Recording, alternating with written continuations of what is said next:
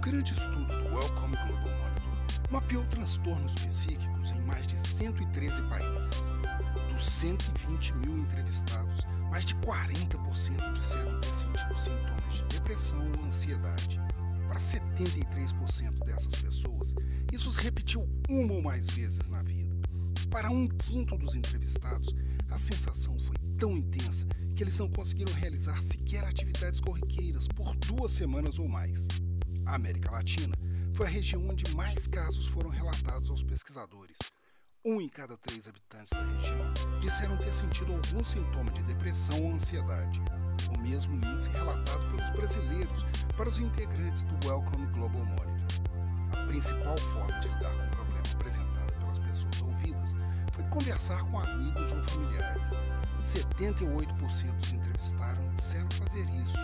Em seguida, vieram atitudes como mudar o estilo de vida ou passar mais tempo ao ar livre. Procurar um profissional de saúde foi apenas o sétimo recurso mais citado, tendo sido apontado por 4 em cada 10 pessoas, menos do que o número de entrevistados que disseram recorrer a medicamentos.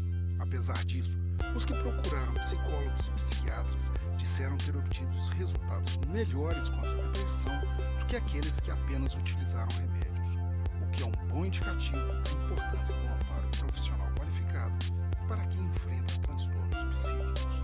Frederico Duboc, para o Super.